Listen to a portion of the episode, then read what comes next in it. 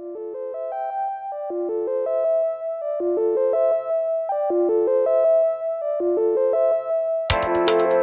ーシャルヒアリングラジオ3回目ということで、今日は中川真奈さんがゲストに来ていただきました。でまず自己紹介からよろしいでしょうか。はい、えー今日はありがとうございます。中川真奈と申します。私はイラストレーターの仕事と、あとは相談業を、えーしております。今まであの子供の、まあのんびりとした教育のために、えーフィリピンのセブ島に住んでいたんですけども、で今回コロナで急遽帰ってくることになりまして、えー今ね、日本でのんびりしているところなんですけど、滝沢さんにお声かけいただいて、えー今回参加させていただきました。イラストレーターと相談業。あはい、相談業はカウンセラーですね。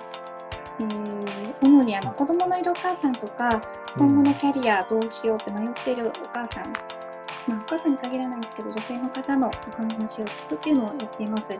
あの去年ですね、セブ島に行ったんですけど、それからは対面ではなくて、えースカイプだとか、ズームを利用した形で、うんこちらお話を聞くっていうのをやってます。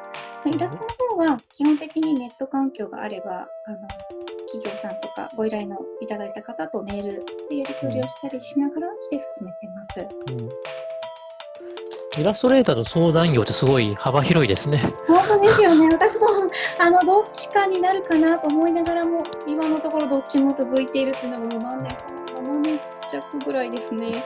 はい。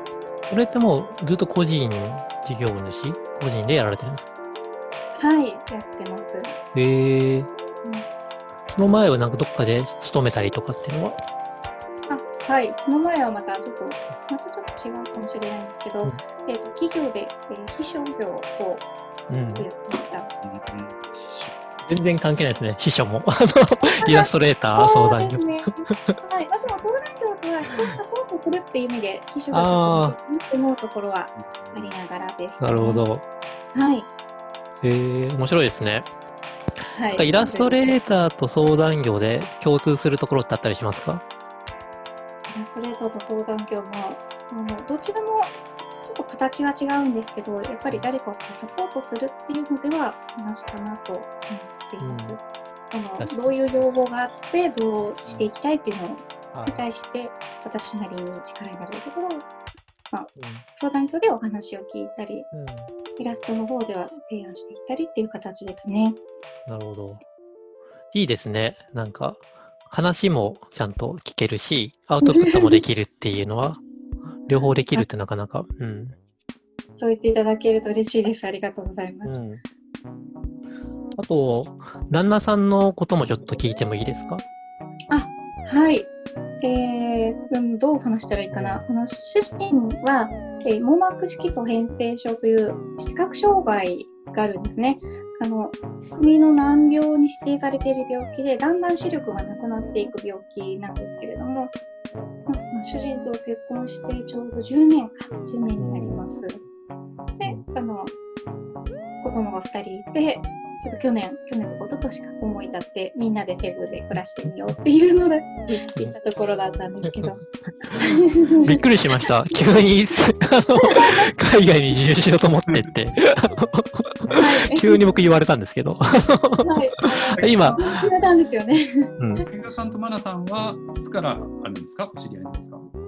きっかけは旦那さんが、照弘さんが、中川さんが、あの僕のやってるプレイヤーズの活動の中で、視覚障害者向けのサービスを作るところで、えー協力してくれていて、でも一番最初あれですね、僕が未来色さんのユニバーサルマナー検定っていう資格を取りに行った時に、あの、はい。ヒロさんが講師、うんあ、ごめんなさい、違うわ。その前は、その前に、アイデアソン、ごめんなさいね。あの、アイデアソンで、障害者をと一緒に新しいサービス考えるってアイデアソンで、同じグループに照弘さんがいたんだ。ああ、そうなんうです。そう。で、うちの子供を連れて行ってた回で、すごく仲良く遊んでくれてて、うん。それがきっかけ、最初の出会いで、でもその時はもうそれきりだったんですよね。うん。で、月日が流れて、未来路さんのユニバーサルマナー検定を受け受けに行ったんですね。アンドハンドみたいなサービスでやってたので、その時に、なんか見たことある人がいるなと、あ講師が。あ。はいはい。で、そのテルヒロさんで、で、終わってから声をかけたら、覚えてくれて言ってて、あそこで、それからかの Facebook で繋がったりして、ん。それからもうプレイヤーズの今となっても一員として一緒に活動しているんですよね。で、マナさんとは、あの、ビブロっていう展示ブロックのアイデアを一緒に、えープレイヤーズで作っていて、そのコンセプトムービーをうん撮りたいなと。時に、まあ、中川さんに出ていただいて、なんかその、当事者だけじゃなくて、家族の方にも一緒に出てきで出ていただきたいっていうのがあったんですね。うんそこで、まあ、出てくれるかどうか分からなかったんですけど、一旦まあ相談をして、恵比寿の サンマルクですよ、確か。ちょっとそこは、はい、どうなるかなと思いながら、お会いしたっていうのが、それが初めて。はい。はい、なるほど。そうですね。。なるほど。はい。えー、あ、そうだ。どう思いました？あの時、あの、サンマルク。初めて会った。はい。あの、でも、事前にいろいろ活動を一緒にしてるっていうので、はいあの、お話はちょこちょこ聞いてたので、まあ、その時も、なんかよくわかんないけど、あ、いいんじゃないみたいな感じで 言ったんですよね。だから、あの、どこで撮るかとか、ちょっと実際の家と撮影場所をどうするかみたいなのだけ相談させてもらったんですけど、基本的にはなんか面白そうなんじゃないとか、役に立ちそうだったらいいんじゃないみたいな感じでしたね。うんはあるいはお子さん2人も出ていただいてね。い。そうですね、後ろ姿だけ。うんあれだいぶ良かったですね、やっぱり。お子さん出ていただいて。じゃあなんかコロナみたいな日本だと、まあ、3月、4月、まあ、1月ぐらいからちょっと出てきて、情報出てきて、3月、4月ぐらいが やばいみたいになったんですけれども、その時はもうセブ島にいたんですよね。はい。どどんなじ感じでした、そうですね。具体的には、まあ、3月12日の夜に、まあ、フィリピンの大統領が首都のロックダウンを、首都圏のロックダウンを発表したんですけど、その時点でもそんなに数は、具体的な数字言わなきゃいけないのかな。ごめんなさい、ちょっと。えーそんなに日本ほどの数ではなかったと思うんですけれども、感染者数ですか？ね。や、そうそうですね、感染者数。うんで、あの、それまでは日本の方が数がすごく多かったくらいの感じだったかな。そっか、日本なんか船、船でめちゃめちゃ 感染してましたね。そうそうそう。最初はね。うん。そこから広がったのかどうなのか、日本の方が数が多くて、まあ、ん。西部とかフィリピンの方がまだ少ないね、まあ、発表状がっていう感じではあったんですが、1月だったか年末だったかに、あの、フィリピン初めての感染者が出た時に、うんその旅行者だったんですけど、滞在した島が全部学校が休みになるっていうのがあったんですね。うん。1ヶ月かなわからないけど、それぐらいずっと学校が休みになったっていうのを聞いて、結構フィリピンはすぐ学校を休みにするだろうなっていうのが結構ちょっと大変じゃないかって、それでロックダウンもかかったら大変じゃないかっていうので、発表を聞いた夜に帰国を決めて、1週間で帰ってきました、全。やばいですね、それね。うんやばい、やばい、やばかったです。もう人生で一番長い1週間でした。漫画にしたい。漫画にしたい、読みたい、それ。確かに。決めるのはでも早かったんですね。ロックダウンが宣言された12日に、もうその夜に。ううーん、そうですね。あの、息子がちょっと、あの、気管支に心配があったりとか、一度、あの、別件なんですけど、フィリピンで入院した時の病院の、なんていうんでしょう、うん医療の感じとか、うん。あとは、まあ、主人は目が見えないので、私がもしロックダウンとかなったら、買い物とか行かなきゃいけないけど、もし私が感染してしまったら、子供を置いたところには、うん。あの、出づらい治安の関係で無理なので、うん。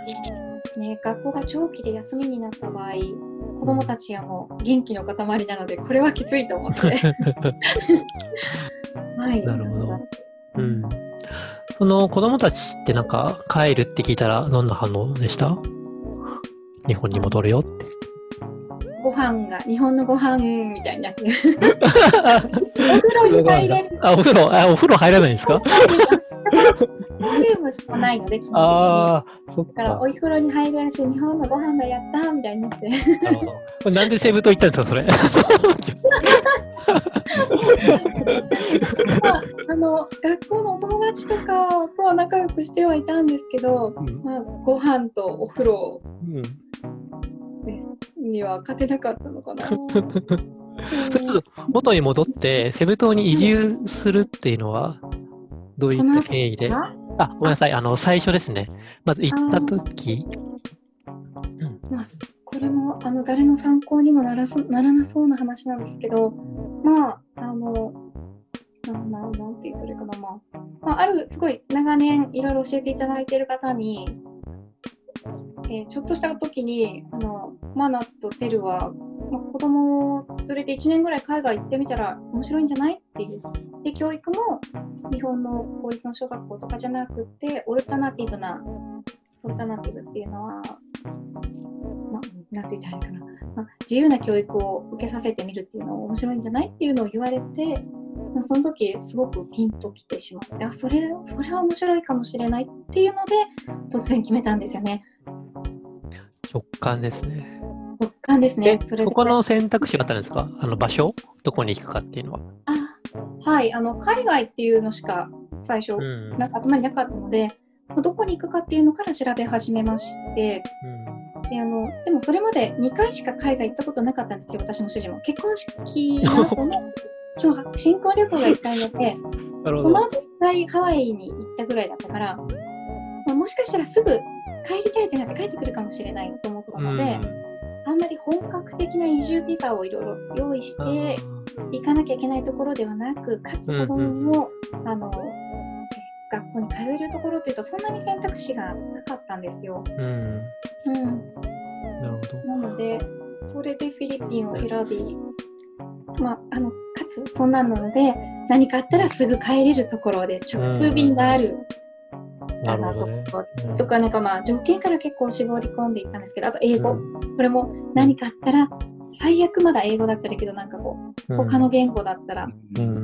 あのフランス語とかスウェーデンとかなんか全くわからないのだったらうん。情報が取れなくて、ねうん。あの家族構成的にもまあご主人は目が不自由だし子供も小さくて私が、まあ、あのムキムキの男ではないので なんかあったらちょっと危ないかなと思ってうん。ねでも結局こんなことになってうん。本当にえあの情報は英語で現地語もあるんですけどもはい。英語でもそこそこすぐう出てくん。るって情報がうん。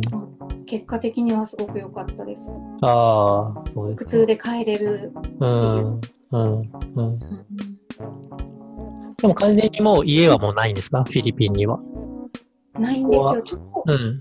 更新のタイミングだったっていうこともあっああ、よかったですね。て、まあ、引っ越そうかなとかも思ってたので、で、うんもう帰一回帰ろうっていう。うん。また、4月末で学期末なんですね、フィリピンは。うん。4月なんですね。うんはい、3月の20日に私たち帰ってきたんですけど、まあ、それから長い夏休み、3ヶ月ぐらい夏休みの予定なので、うんもともと何もなくてもちょっと長期で帰ってこようかっていう計画でいたっていうのもあります。うん。1週間、どんな感じでした？さ決めてから。もうすごい怖かったんですけど、あんなに長くて眠れない1週間はなかったですね。でも日本はまだ結構、そんなに急にあの国が方針を変えたりしないんですけど、うん。もう東南アジアの国、まあフィリピンもそうなんですが、急に変えるんだけど、大統領が言ったらもうそこから全部変わってしまってっていうので、あの2点、3点してたんですけど、マニラの方では、まあ、ロックダウンが決まって、それからしばらくして、国際線だけはかろうじて飛んでたんだけど、それも止めるから、しかも72時間後に止めるっていう。だから帰りたい外国人はそうですね、出国しろみたいになって、で、まあ、どう当然なんですけど、空港が大パニックになって出れないになるから、まあ、やっぱりやめたって、ますとかって言って帰るんだけど、それをリアルタイムで見てると怖いわけですよ。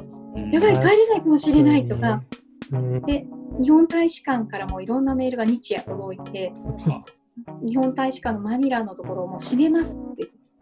ででもやっぱりやめます？います？どういうこと？なんだ変わるんですね。コロコロ変わるのが分かったですね。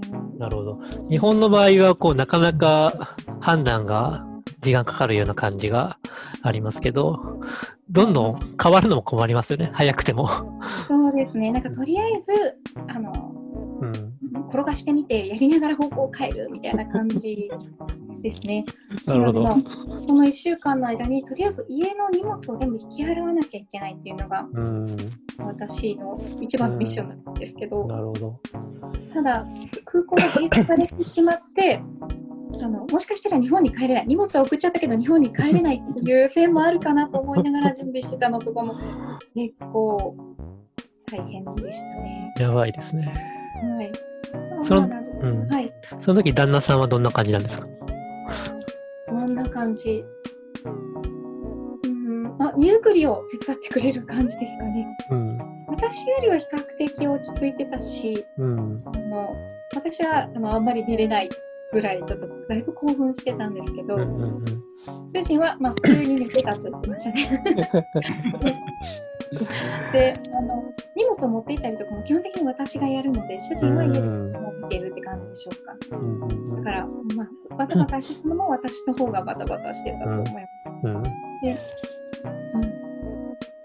うん、意外となんか、障害者、視覚障害とか、障害のある人の方が冷静で、みんな騒ぎすぎだよみたいなことは聞いたりしますけどね。健常者の方が慌てすぎてる。そうですね。それは一理あるかな。なんか、あの、まあ、一方が騒ぐと、もう一方はバランス取ろうとするっていうのもありますよね。うん特に夫婦だと。うんうんはい。ですね。ちょちょっとこれじゃああれかな。あのセセブのロックダウンの話とか変わらないですね。うまく話せない。ロックダウン、ロックダウンっていうともう、はい。どういう感じなんですか？お店はもう全部閉まってて、そうですね。最終的にはそうなったんですが、えっと13日に、えーマニラ首都圏のロックダウンを発表してから、うんまあお大きいモールとかは閉まる。それはマニラの話だったんですけど、はい。この翌々日、中止15日ぐらいからセブも、えーいい食品系以外のところは、うんえーと時間を短縮して営業するようにとか、うんあとはあの陸路んとか空空路、うん。国内線も止まる、あとは海の便も止まるとかで、あの今もフィリピンで帰れない人とかは、フィリピンって島国なんですけど、基本的に飛行機がないと行き来ができないんですね。うん。なんか船か。それが止まってしまって、今も帰れないでいる人たちも、うん。そんなに多くはないけどいるみたいなんですが、うん。で、あの、うん国際線も空港によってはストップしていくっていう感じで、でまだ街の人たちはちょっとのんびりしている感じも少なからずありましたが、帰ると決めた外国人からするとドキドキですかね。うん。なので、あの、モールの入り口には、体温を測る人と、あと消毒をする人。うん。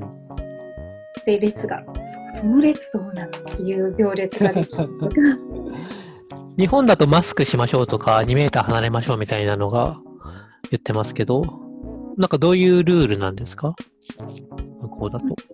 えっと、こう、ちょっと私は、私が、あの、もう出国した時点でまだそこまでではなかったんですけど、まあ、マスクをしようみたいな感じでした。ただ、あの、フィリピンの下町の方に行くと、貧しくてマスク買えない人もたくさんいるので、バンダナで代用している人とかいましたね。距離は、並んでる時の距離は1メートルぐらい空けてたり、人によっては空けてなかったりという感じでした。あ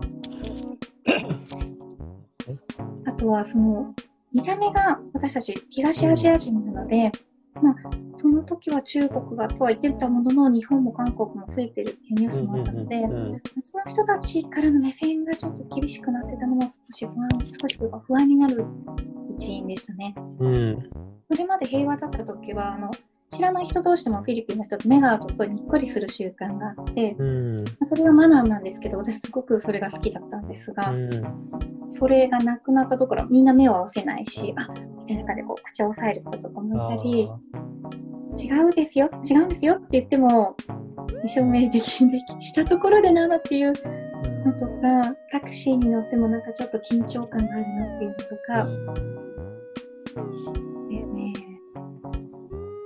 だからちょっと手持ちであのたまたまマスクを1月に主人が日本に帰った時にってきてもらってたのがあったのでマスクを配ったりとか消毒液とかも最初の感染者が出た時にその後そんなに広がらなかったんですけど、結構いっぱいアルコールを買ったからそれを配ったりとかして、あのコミュニケーションを取ろうと私なりにやってはいたんですけどやっぱりその緊張感があるのがちょっと見づらかったですね。そうですよね。うん他でも、その1週間経て、はい、予定通り、予定通りには戻ってこれたんですか？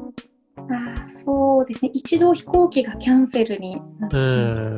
最初、一度最初予約していた航空会社が、まあ、今もそうなんですけど、ひ全部の便をストップしますと、国内線、国際線、両方飛ばないから取り直してくれと。まあ、取り直してくれっていうか、他の会社で取り直すしかないんですけども、それをまた取り直して、20日の朝の便だったんですが、えー友達から電話がかかっあ連絡がかかってきて、20日からその便も航空会社が止めるっていう発表があったよって言って、で便名を調べたら、確かに20日の、その私たち朝の便なんですけども、うん。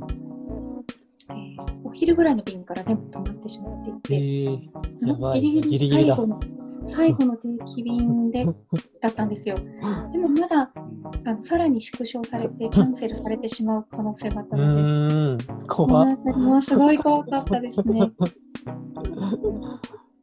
今ちょっとけんあのニュースを検索したら、あれですね、ええ3月20日ぐらいにやっぱり足の弁になってることがニュースになってそうますね。そうなんですよ。そ う ギリギリだ。はい、あのセブは留学、英語留学でも有名なので、留学で来てる人たちもたくさんいて、うん。中にはちょっと気の毒なんですけど、日本の学校とかが休みになったからセブンにおいでよみたいな感じとあか、まあ、あ。セブンに行こう、あっちだったらまだいろいろ覚えてるらしいって言って来た人もいて、うんその後すぐうん。定期停止になったりとかして、うん飛行機も取れないみたいな人たちもたくさんいて、それがニュースになったんですよね。ああ、なるほどはい、ね。ただ、こういう人たちもあの日本人会の訴えでひ飛行機の臨時便を出してもらえることになって、だから20日に私たちの便で最後ではあったんですけど、その後特別便っていうのを片道しかお客さん乗らないけどっていうので、うん。あの飛行機が何何度か出たみたいで、うん。ね、なるほど。日本についてどうでした？もうぐったりですね。ちの実家が遠かったので、朝の家を出たのは4時頃だったんですが、はい。えー家に着いたのが夜の11時ぐらい。うあん。のいつもであればどのぐらいで着くんでしたっけ？はい、いつもというかあの乗り換えが必要なので、成田に着いてから乗り継ぎの間隔とかもあるんですけど、成田からどうやって行くんですか、大分って？成田からあの飛行機で飛行機で？大分空港に来て、うん大分空港ちょっと市街から遠いので、また大分空港から2時間、2時間かかってかかって2時間ぐらいのとこですね。なるほど。なかなかですねうん。日本についてからもでも十分と。はい。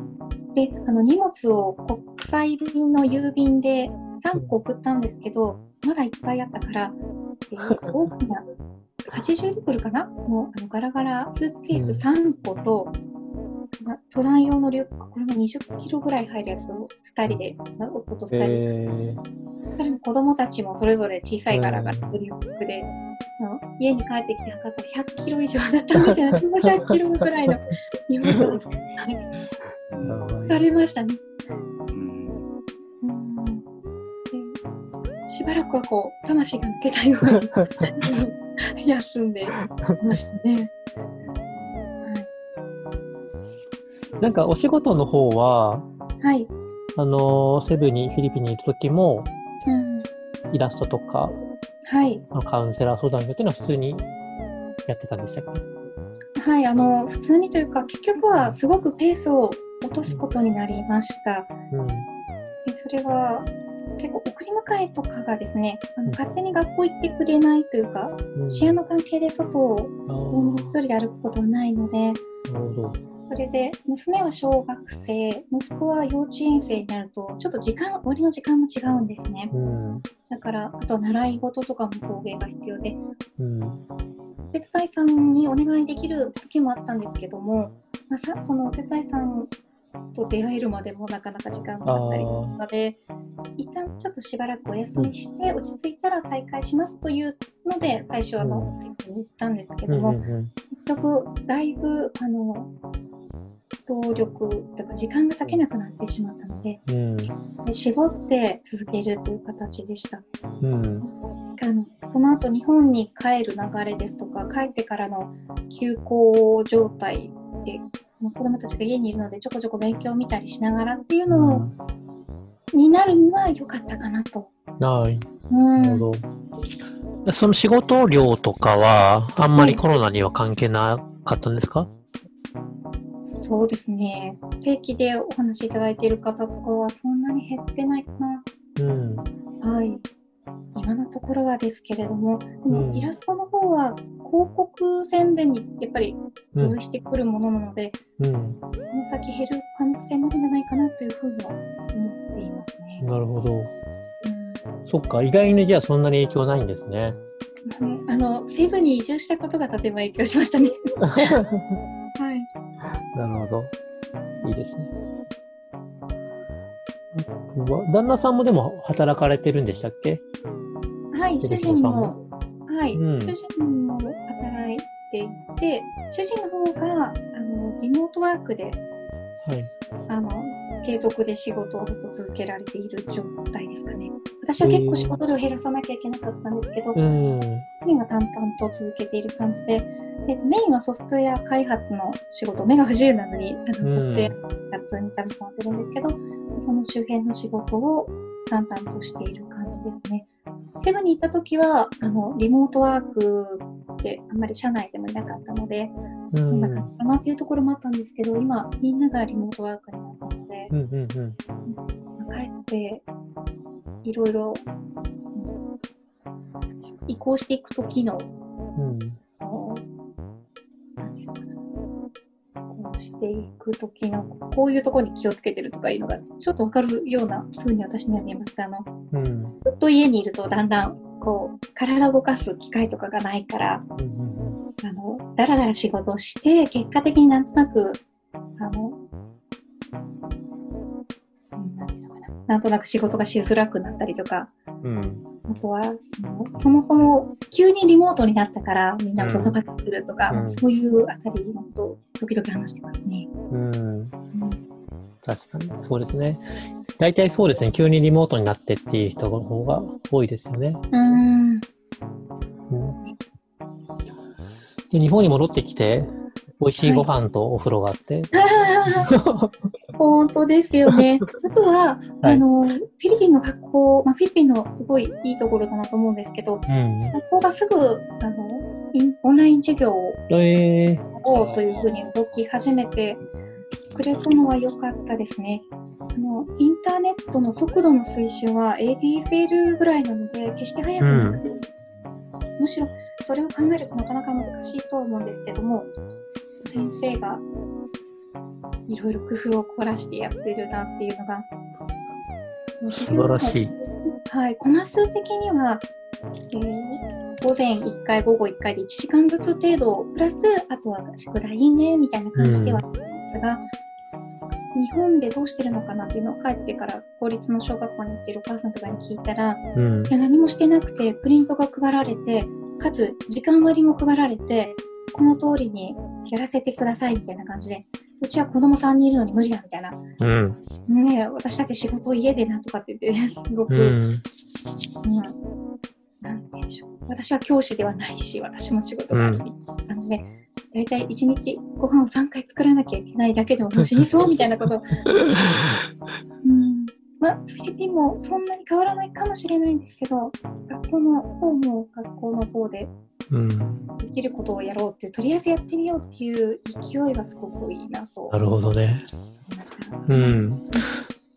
うちも全然、うち小学校ですけど、はいオンライン授業とか一切話に出てこないですからね。うんうん。なんか、そう、教えてあげようかなと思うぐらい、ズームの使い方を。ちょっとね、あまりにも、うん。ただじっと待っているみたいなのはうん。いい時もあるけど大丈夫なのかなっていう気もすごくする。うん、でもフィリピンはでもそれなんかチャレンジしようっていうマインドはあるんですね。とりあえずこれだみたいにやってみようみたいな。本当政府もそうだし学校もそうだし人もそうですね。交渉したら結構理由が効く範囲が広いので、日本だともう本当にダメって言ったらダメでも何も変わらないから交渉しようとも思わないみたいになりがちですけど、うん。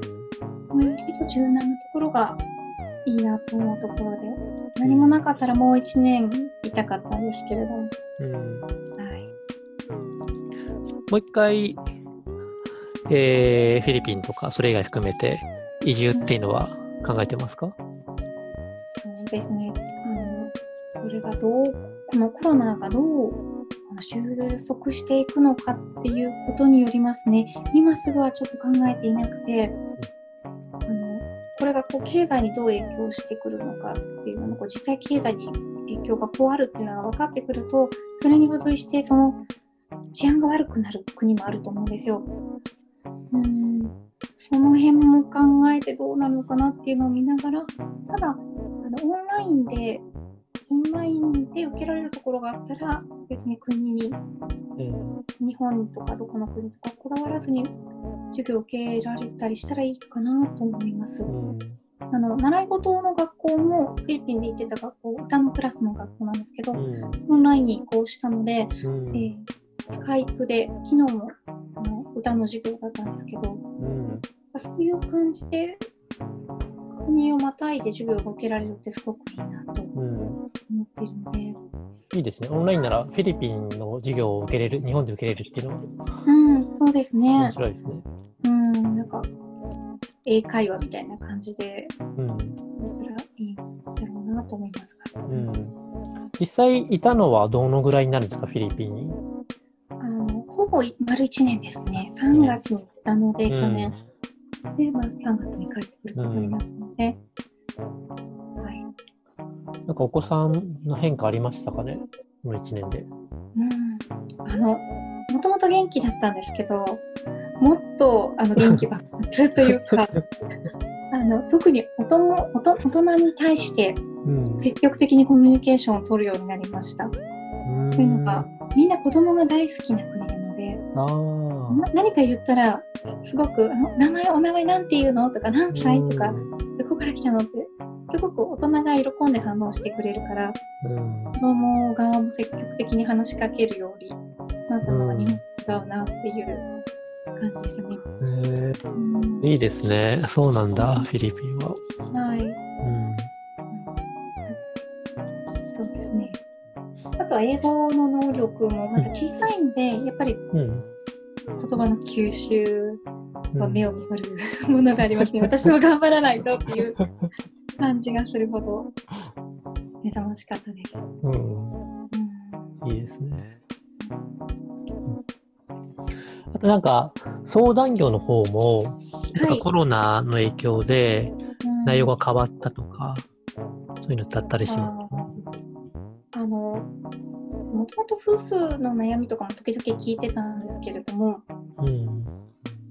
それまでは、えー子供のこととか自分のキャリアっていうのうん。の方がお話しいただくことが多かったんですが、うん。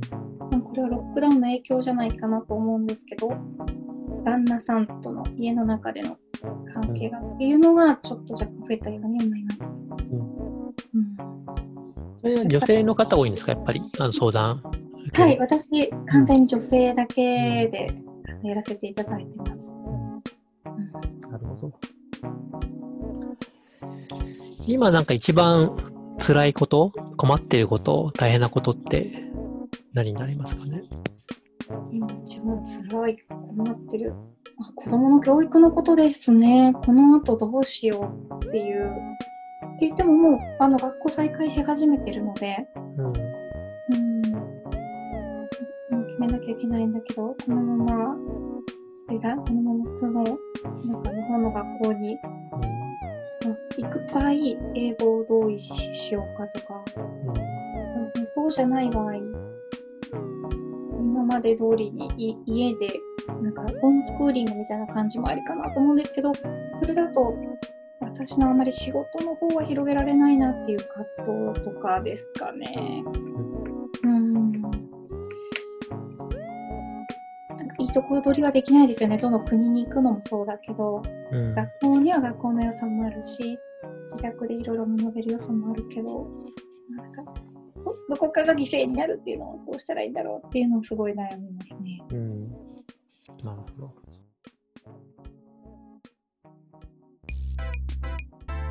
ラジオの中で、はい。壁壁打ちラジオっていうコーナーがあってですね、あの ゲストの方の困ってることに、ブレスト、あアイデアを出すっていう面白い。があるんですけど、なんかこれを考えてほしいとかありますか、滝沢平等に。はい。じゃあ、あの、子供、この、やっぱり学校のことなんですけど、えーコロナの休校中に、3分の1の人は、学校がなくて困っていて、学校っていう雰囲気と場があって勉強ができているから学校戻って、ああ、よかったと思うと思うんですけど、まあ、3分の1ぐらいの人は、学校が、学校なくてもいけるかなって思う人もいるんじゃないかなと思うんですよ、子供の中で。うんで、まあ、3分の1の人は、残りの3分の1は、まだどっちも中、中間というか、まあ、学校やってよかった。ん？今、今ちゃんと言ってるか。中中間ですよね。うん、学校がなくて困ってたから戻ってよかったっていう人と、まあ、学校があった方がいい、学校の勉強がぴったりやってる人、で、学校、勉強がなくてもいけるかなっていううん思う人。で、その、学校がなくてもいけるかなと思う人たちが、学校が始まって学校に戻りたくないとなった場合、不適合で、うん。あの、なんていうの不登校、不登校みたいになっちゃうかなと思うんですけど、別にそんなこともないんじゃないかという、まあ、がが学びの選択肢が、新しい学びの選択肢があってもいいんじゃないかっていう、要はそういうことなんですが、うんうんうん。それって今親目線ですか？子供目線ですか？親目線ですね。うん。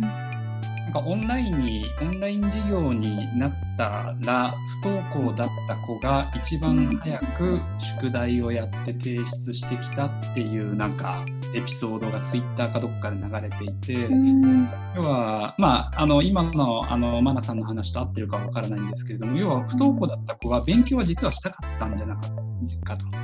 うんなんだけど学校に行くことがその子にとってはストレスっていう、そういうなんかケースはツイッターで聞きましたね。うん。あとあの、会社バージョンでもそれ似たような話で、えー、あのポジティブで場を盛り上げてたキャラクターの人たち、まあ会社の人気者みたいな人たちが、実はオンラインになってみると、そこまでなんか目立目立たないんだけど。それまで目立たなくて、なんかちょっと、な今時で言うと陰キャっていうんですか、暗いみたいに思われてた人たちの仕事の正確さとか、あの速さが評価されてるみたいな話をえちらっと目にしましたね。興味深いですよね。ーそれってどうしてどう、どういうことが起きてるんですかね？私がそれを聞いて思ったのは、あの環境が変わると、実は光ってたことが分かる人がいるっていうふうに捉えてます。うん、みんなそれぞれいいところがあるというか、まあ、才能はあるんだけど、光の当たり方によって陰キャーとか聞かれてしまうとか、うん不登校みたいに言われちゃうってすごいもったいないなと思うんですよね。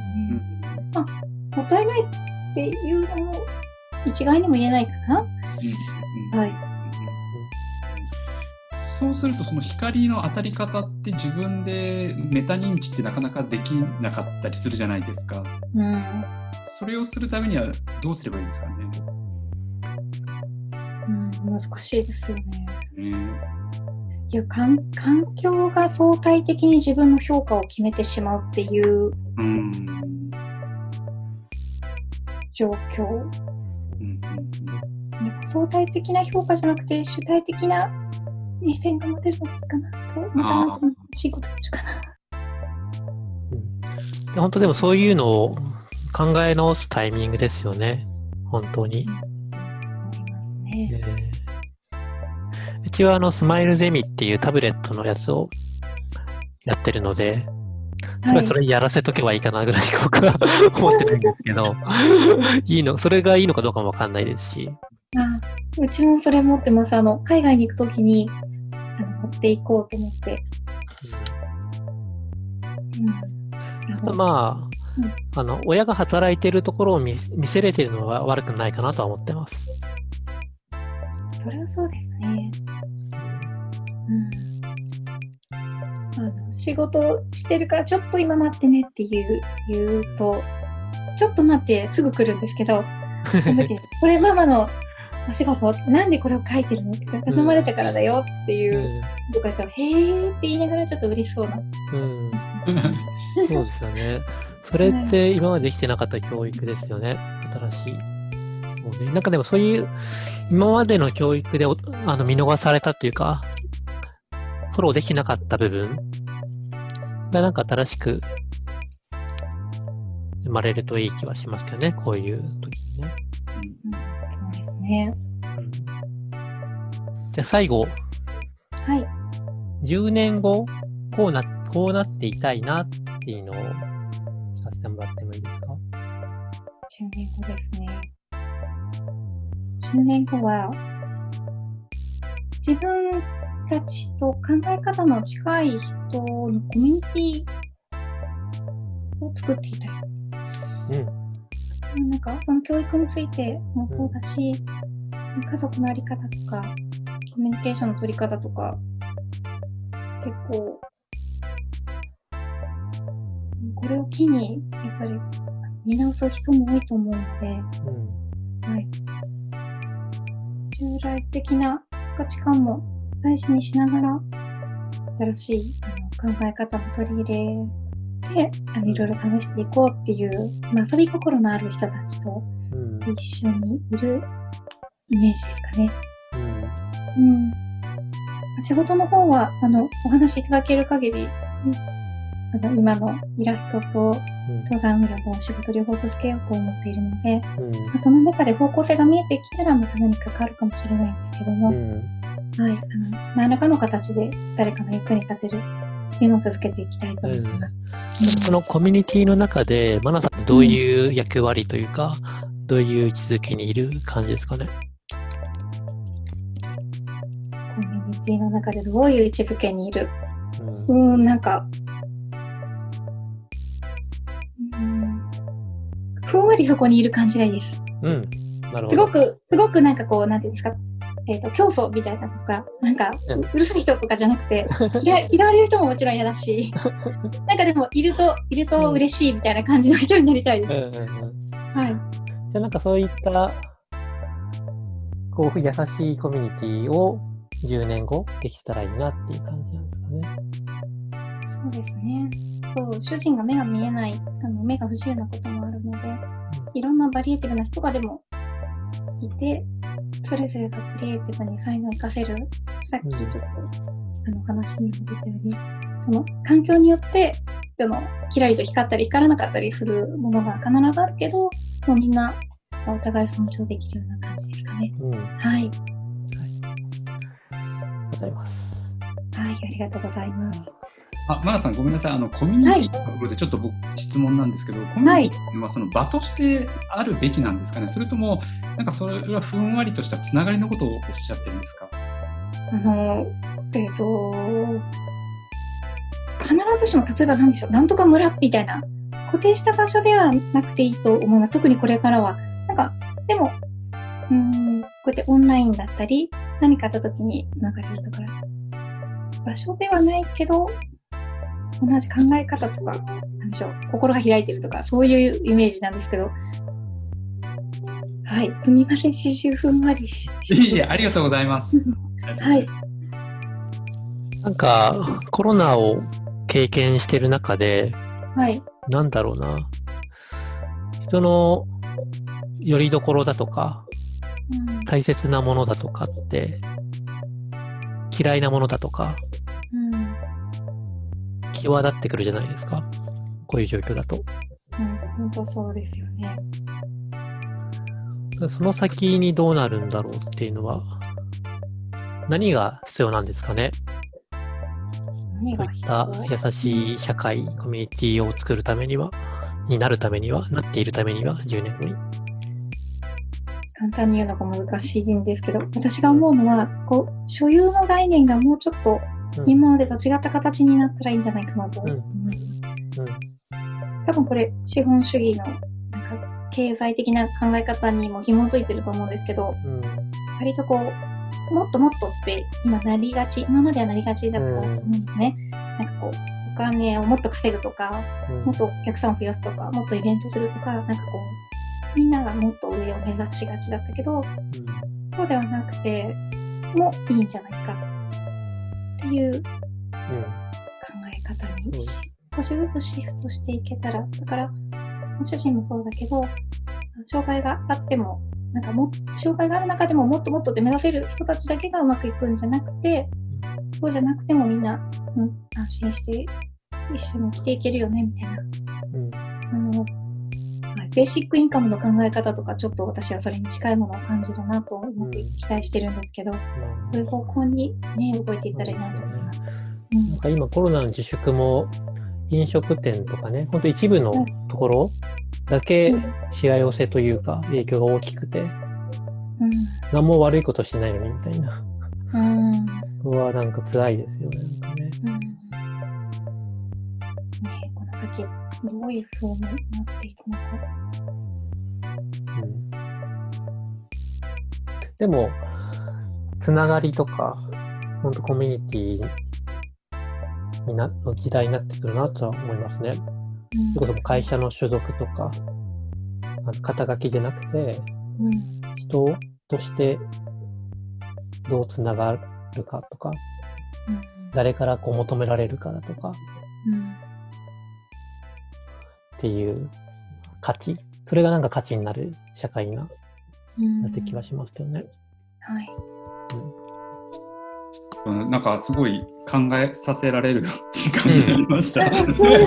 ええ心地が良いモヤモヤ感が残って、うん。あの僕は参加させていただいてああの話を聞かせていただいてすごい勉強になりました。